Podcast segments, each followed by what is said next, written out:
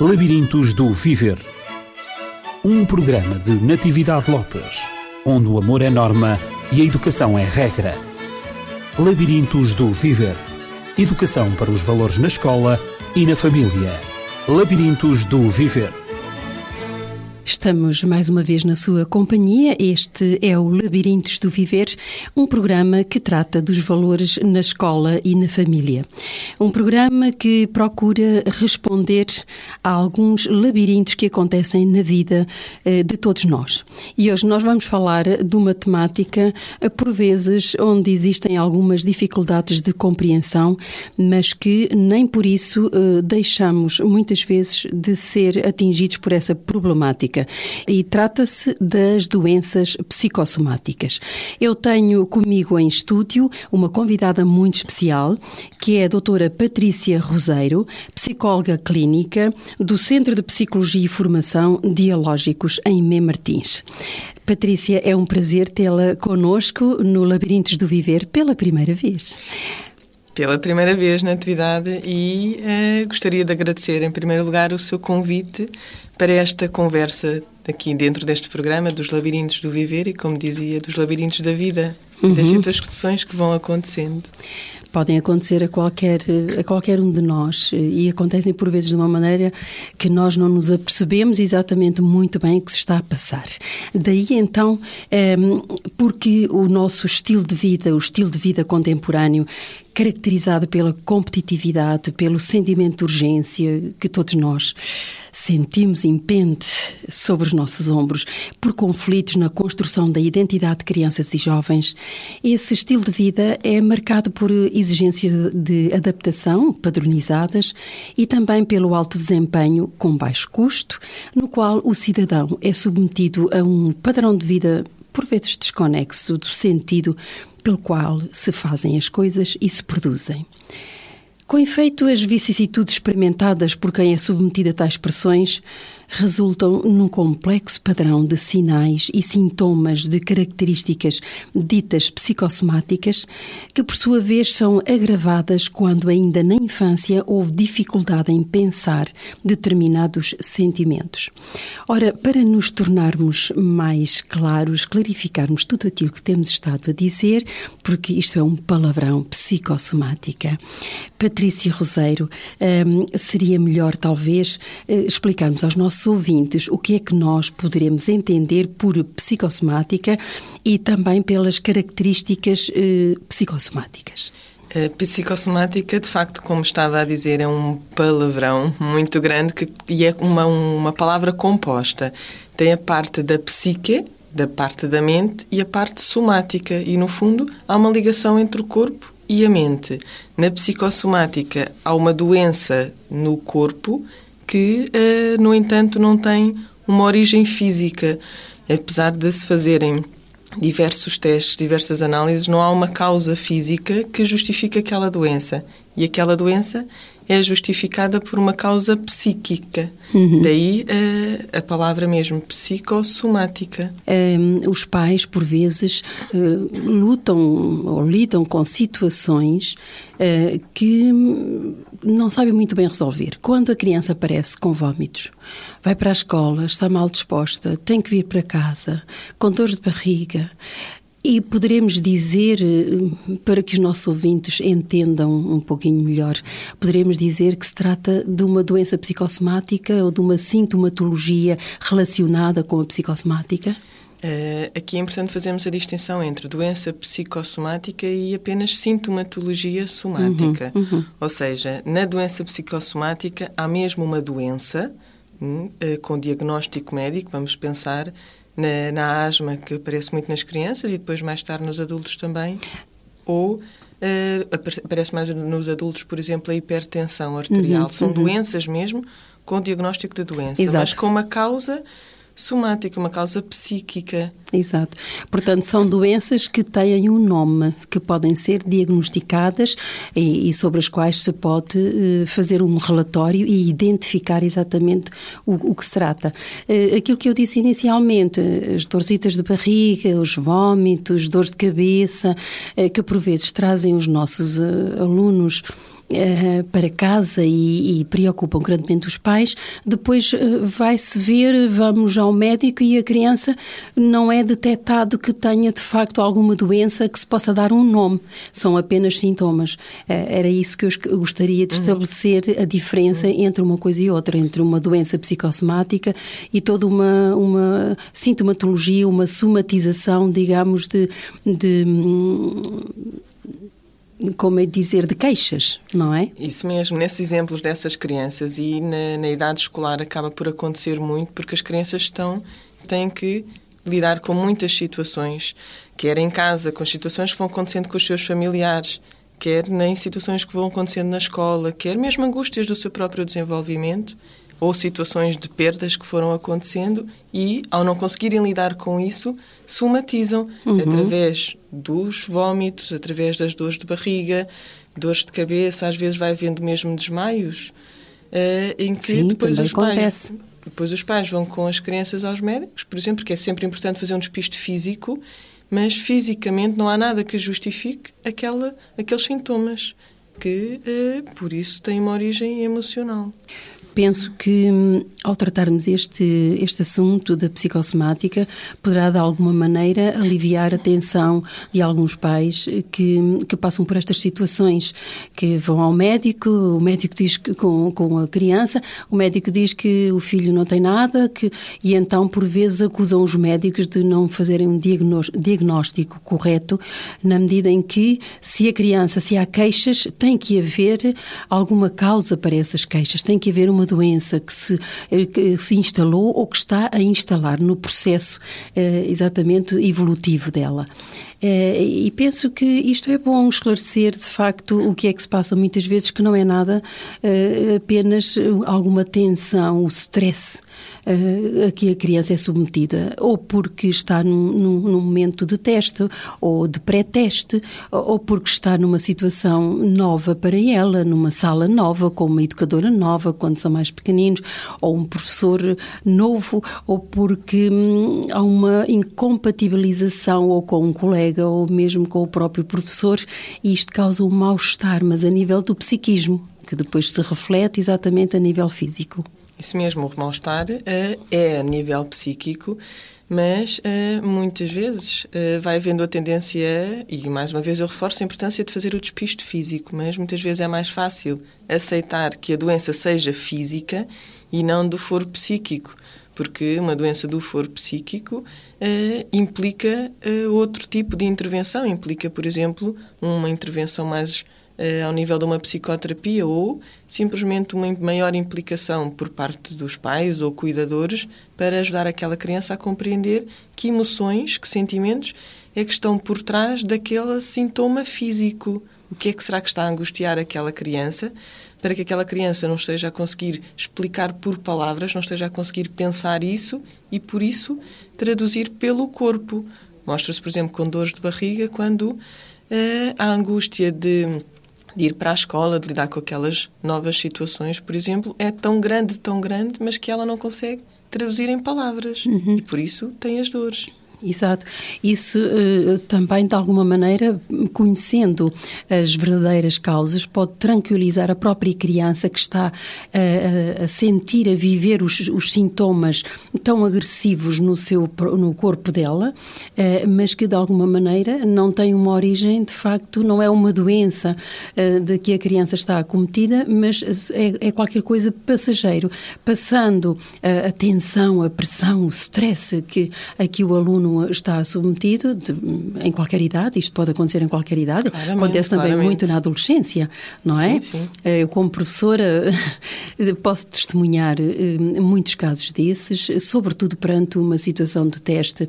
Por vezes, os adolescentes também reagem muito, muito mal e, e pensam, de facto, estar, eh, estar a viver uma situação de doença, o que é que se está a passar comigo. Isto pode tranquilizar, de alguma maneira, quer aquele que está uh, a sentir os sintomas, quer as pessoas que lidam uh, com, com a vítima, digamos, dos mesmos sintomas, não é assim? Claramente, claramente. Eu estava, inclusivamente, uh, por falar em, em, crianças e em adolescentes e, e na ida para a escola e o que é que poderá estar por trás, estava a pensar, por exemplo, em situações, uma de, um, além da, da escola, uma das questões que vai influenciar também são, por exemplo, perdas. E vamos imaginar um jovem com 11, uhum. 12 anos, uhum. Em que sempre teve sucesso escolar e, a dada altura, em função de uma perda de um familiar muito importante, uh, todos os dias de manhã, passado sensivelmente um mês, todos os dias de manhã, antes de ir para a escola, diz que não consegue ir para a escola, tem vômitos, tem diarreias, tem, chega inclusivamente em determinadas alturas quase a vomitar e uh, os pais acabam por não conseguir compreender o que é que aconteceu na escola que está a derivar nesses sintomas. Quando uh, depois, mais tarde, houve a possibilidade deles conversarem melhor com a criança e compreenderem que o que estava por trás era um sofrimento de uma perda muito, muito, muito grande, uhum. a qual ele ainda não tinha sentido que houvesse espaço para falar sobre essa tristeza que estava por trás de, dessa perda e uh, a forma que ele inconscientemente encontrou foi ok, então não vou para a escola porque não indo para a escola posso ficar de pessoas mais próximas e não vou perder mais ninguém. E uh, tudo isto são mecanismos inconscientes, mas que ele não estava a conseguir elaborar, pensar. E a psicossomática e as somatizações vêm muito daí, de não se conseguir pensar aquilo que se está a sentir, as sensações. Uhum. É interessante também.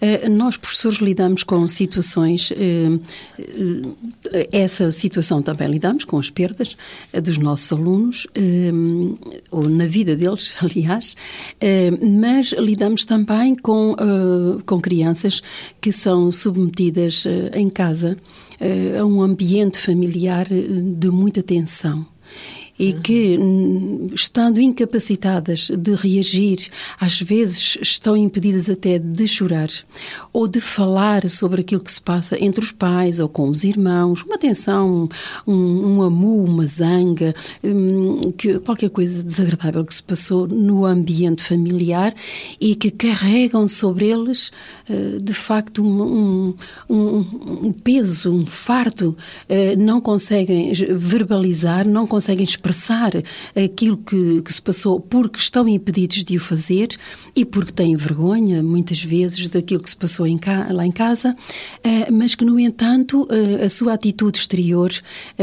revela exatamente que há um sofrimento interno muito, muito profundo e, por vezes, acabam por sofrer de sintomas que nós, professores, também temos dificuldade em identificar.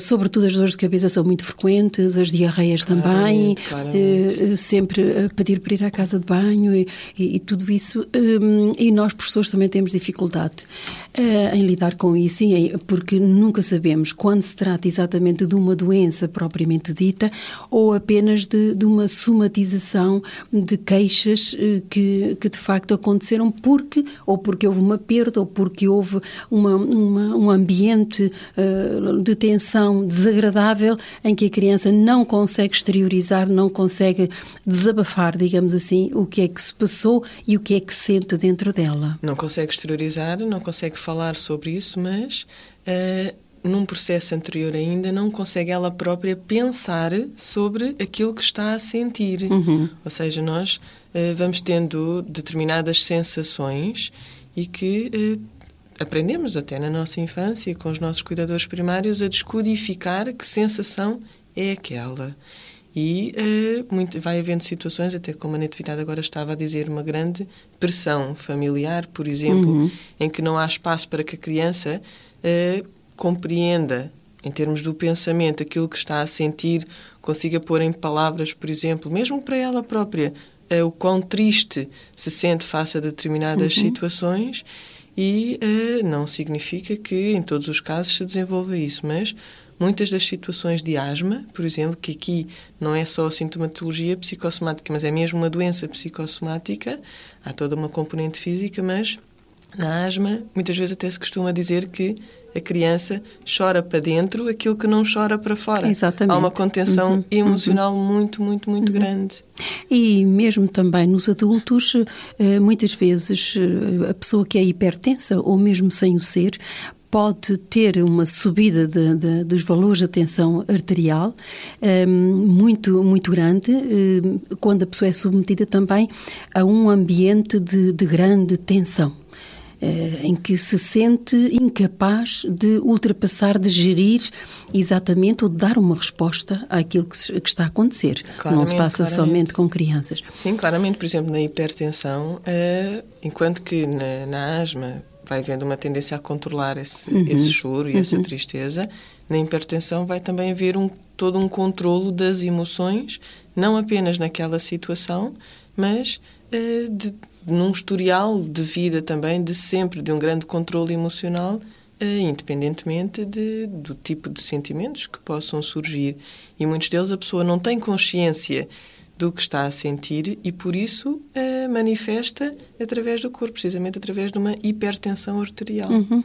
Ou também através das insónias. Uh, estou a recordar muitas pessoas e hoje há tanta gente que não consegue dormir e que toma tranquilizantes, eh, enfim, tudo aquilo que, que vem à mão por vezes para conseguirem uh, ter um sono reparador e um, um sono que propicia que propicia de facto um descanso que a pessoa merece e, e sente necessitar. Um, isso também acontece. Mas talvez fosse bom um, irmos à origem, à origem exatamente desta, de, de, toda esta sintomatologia, à origem da psicossomática. Ou seja, uh, vamos, talvez, Patrícia, vamos abordar a relação mãe-bebê, a relação sentimento-emoção. Uh, no fundo, Onde é que está a origem exatamente daquilo que nós, a origem profunda, a causa profunda, remota, daquilo que nós estamos, deste, estamos, temos estado a falar, deste desencadear de sintomas que por vezes estão mal-estar, tanto nos incomodam eh, na nossa vida, não é? Porque nós às vezes não valorizamos aquilo que aconteceu, mas o que é certo é que partimos para a vida, para o nosso dia a dia, para a nossa profissão, os miúdos vão para a escola, etc., como se nada tivesse acontecido e tentamos reunir as nossas forças para ultrapassar aquele aborrecimento, aquela perda, aquela, aqueles uh, pensamentos que, no, que, nos surgem e que nós uh, tendemos sempre a combater. Isto já passou, uh, hoje é um outro vamos dia, adiante, vamos embora. Adiante, adiante, adiante. Vamos adiante, adiante.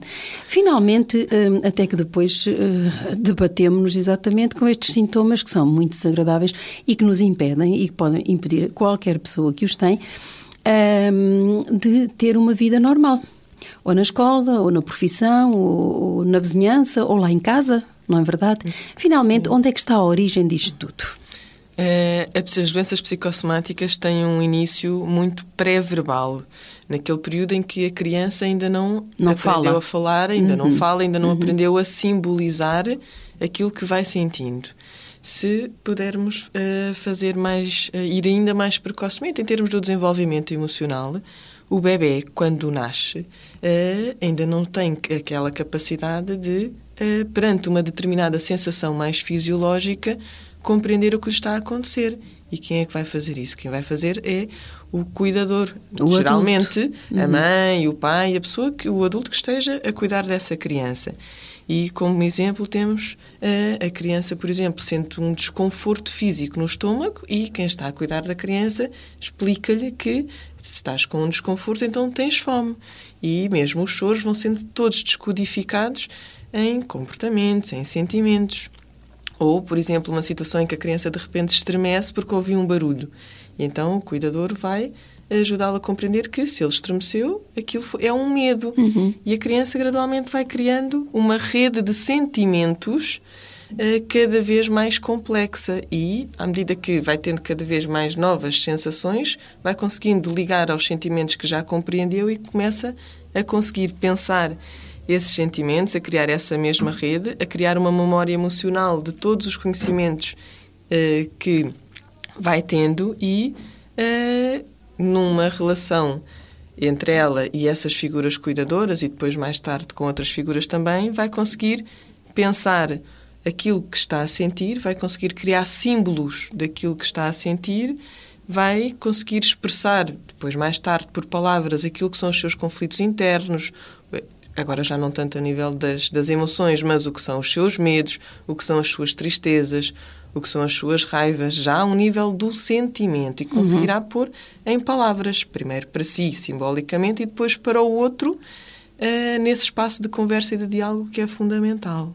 Portanto, se bem entendo, a criança usa com mais frequência o choro, antes da aquisição da linguagem, Claramente. antes dos dois anitos, por aí assim, usa o choro nos primeiros dois anos de vida para, para dizer, para para exteriorizar o desconforto que está a sentir ou a dorzinha que está a sentir, de algum modo, e depois de ter de adquirido já alguma expressão verbal, alguma uh, maneira de expressar aquilo que sente, ela depois diz dói aqui ou dói ali, aponta com a mãozinha ou, ou com o dedinho, não é? E começa a identificar. Isso Exatamente. mesmo, antes de, de, adquirir a capacidade de expressar por palavras, uhum. no fundo, o que é que ela vai fazer? De uma forma ajustada, eh, vai expressar pelo corpo aquilo que está a sentir. Por uhum. isso é que a criança acaba por chorar. É um, é, acaba por ser um movimento psicomotor ajustado, mas que, eh, a partir do momento em que há a capacidade de não expressar só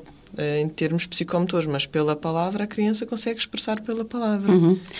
A questão é quando não passamos para a expressão pela palavra. Aí é mais difícil, não é? E eu penso que hum, os cuidadores têm que ter um dicionário muito próprio para exatamente compreenderem a linguagem, a eh, linguagem, a linguagem não verbal da criança, um, eh, toda a linguagem que ela usa através do choro, através do gesto, através do, do próprio semblante, do rosto da criança, uhum. um, o, o, gemido, tudo aquilo que se passa. De facto, tem que, tem que haver um dicionário especial e cada criança tem a sua maneira de se expressar. um, muitas vezes as mães dizem, só eu é que compreendo o que ela está a dizer. E um adulto que não conheça o bebê, o que, é, o que é que isto significa? Não sabe, mas o cuidador que está mais próximo sabe tudo o que, é o que a criança, criança, quer dizer. Criança e cuidador, logo desde a nascença, vão criando como que um, um dicionário próprio. Há um vínculo, não é? É, um vínculo muito uhum, grande uhum. E, e é precisamente esse vínculo que vai dar vai, vai dar à, à, figura cuidadora, quer seja a mãe, quer seja o pai, vai dar à figura cuidadora a capacidade de ir desenvolvendo esse tal dicionário, como a Natividade está a dizer, esse tal dicionário que vai permitir a descodificação das sensações do bebê. Uhum, a interpretação, e, a interpretação, claramente. Para que, uh, e penso que, que seria também importante um, ehm, acentuar o aspecto de que, como adultos, como cuidadores, como educadores, não podemos entrar em pânico quando uh, existem quando existem queixas da parte dos mais pequeninos e da parte dos maiores também. Portanto, eh, devemos ter qual é a atitude que o educador, que o cuidador deve ter perante sintomas de psicossomáticos. Eh, a atitude eh, passa muito, em primeiro lugar, por assumir a origem da psicossomática, ou seja, uhum. que a manifestação pode ser física, mas que pode haver por trás um sintoma emocional ao qual a criança não está a conseguir chegar. E, independentemente da idade da criança, se é uma criança de 4, 5 anos, se é um adolescente, fazer um pouco aquela tal descodificação, tradução das sensações e tradução emocional que estávamos a falar há pouco. E uh, ir mesmo questionando à, criança. Uhum. Uh, Utilizando faça, exatamente faça o questionamento. Sim, sim, faça o que é que aquela se passou? Situação. Estás, estás triste? Aconteceu-te alguma coisa? Isso mesmo, estás falar sobre a parte emocional. Uhum.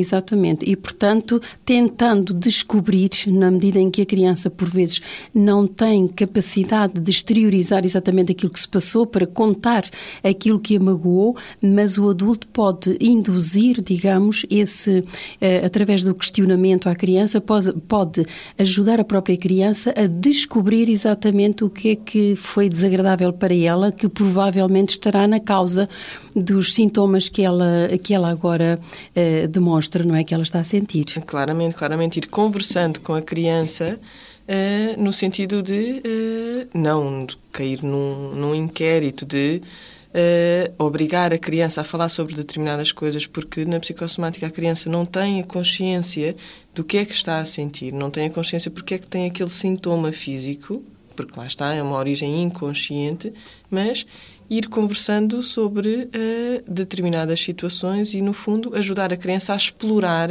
o que é que poderá estar na origem daquilo que se está a sentir. Por exemplo, dando espaço a conversar em várias situações do dia a dia, mesmo que não seja só naquela situação. Uhum. Haver sempre espaço para se conversar sobre as tristezas, sobre as alegrias, sobre os medos, sobre as raivas, sobre tudo aquilo que vai sendo a nossa rede emocional e, por exemplo, eh, em relação ao adulto, se o adulto, pai, mãe, se começa a perceber que, vamos pensar na questão da asma, começa-se a perceber que começam a haver ali crises maiores e, ao saber que há uma causa emocional, então o que é que poderá ter estado por trás uh, daquela crise de asma que justifica uma nova, uh, uma nova crise, uma nova sintomatologia?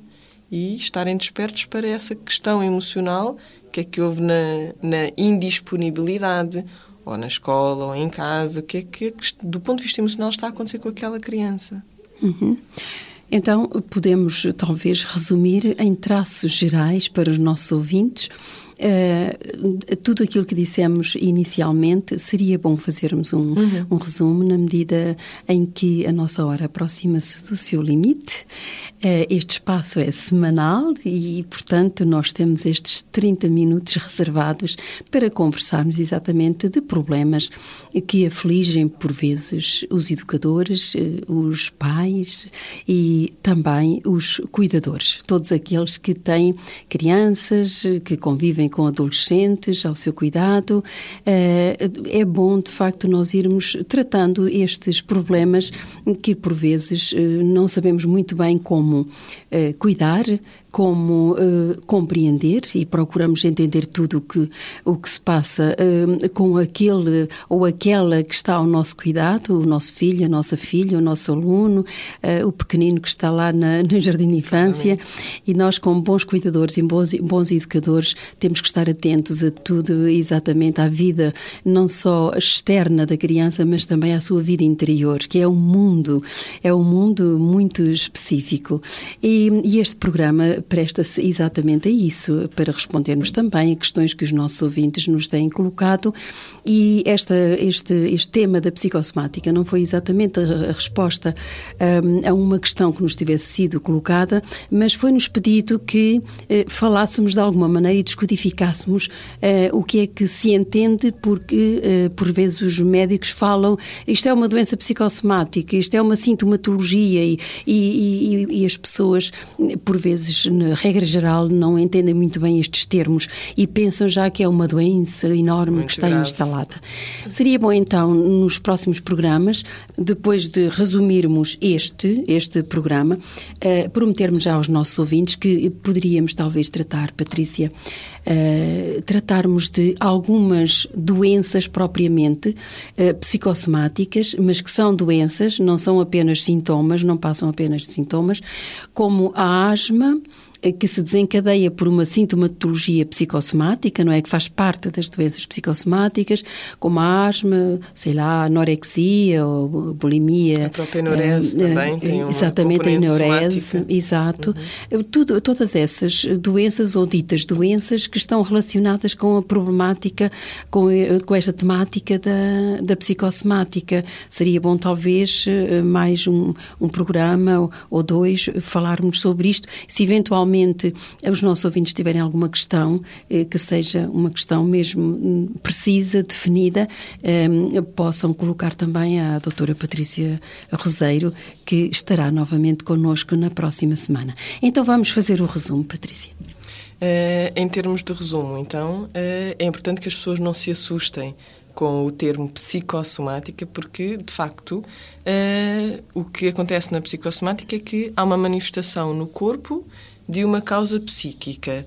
Uh, há uma angústia, uma ansiedade mais inconsciente que, ao não conseguir ser uh, traduzida pelo pensamento, é manifestada no corpo. E então acaba por ser uh, importante haver uma abordagem médica pela parte física, mas uma abordagem mais psicoterapêutica pela parte psicológica e em simultâneo haver também toda essa implicação dos pais, dos professores, dos educadores, dos adultos que estão à volta da criança para ajudarem essa mesma criança a compreender uh, essa parte emocional que está guardada e está retida no corpo e por isso não pode ser expressada. Isso, portanto, falando a sós com a criança e tentando descobrir exatamente o que, o que estará por detrás de todos aqueles sintomas eh, desagradáveis. Claramente, claramente. É importante ir conversando com a criança, sempre uh, com o cuidado de não, não se fazer uh, um inquérito, porque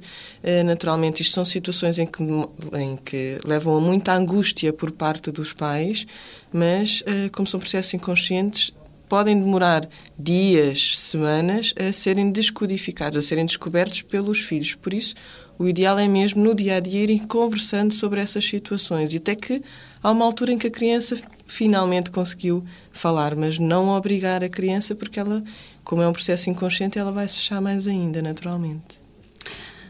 Agradecemos todo o esclarecimento que prestou ao nosso auditório. Patrícia Roseiro, e gostaríamos, uma vez que está inserida também no Centro de Psicologia e Formação Dialógicos, que nos deixasse os contactos do centro.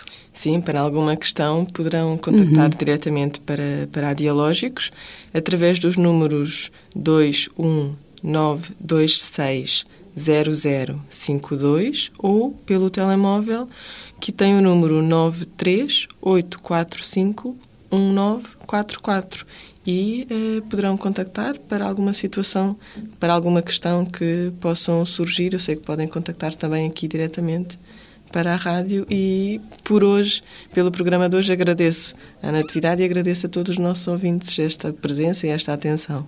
Quanto a nós, despedimos-nos até à próxima semana.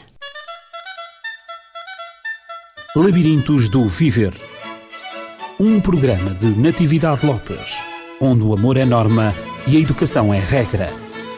Labirintos do Viver. Educação para os valores na escola e na família. Labirintos do Viver.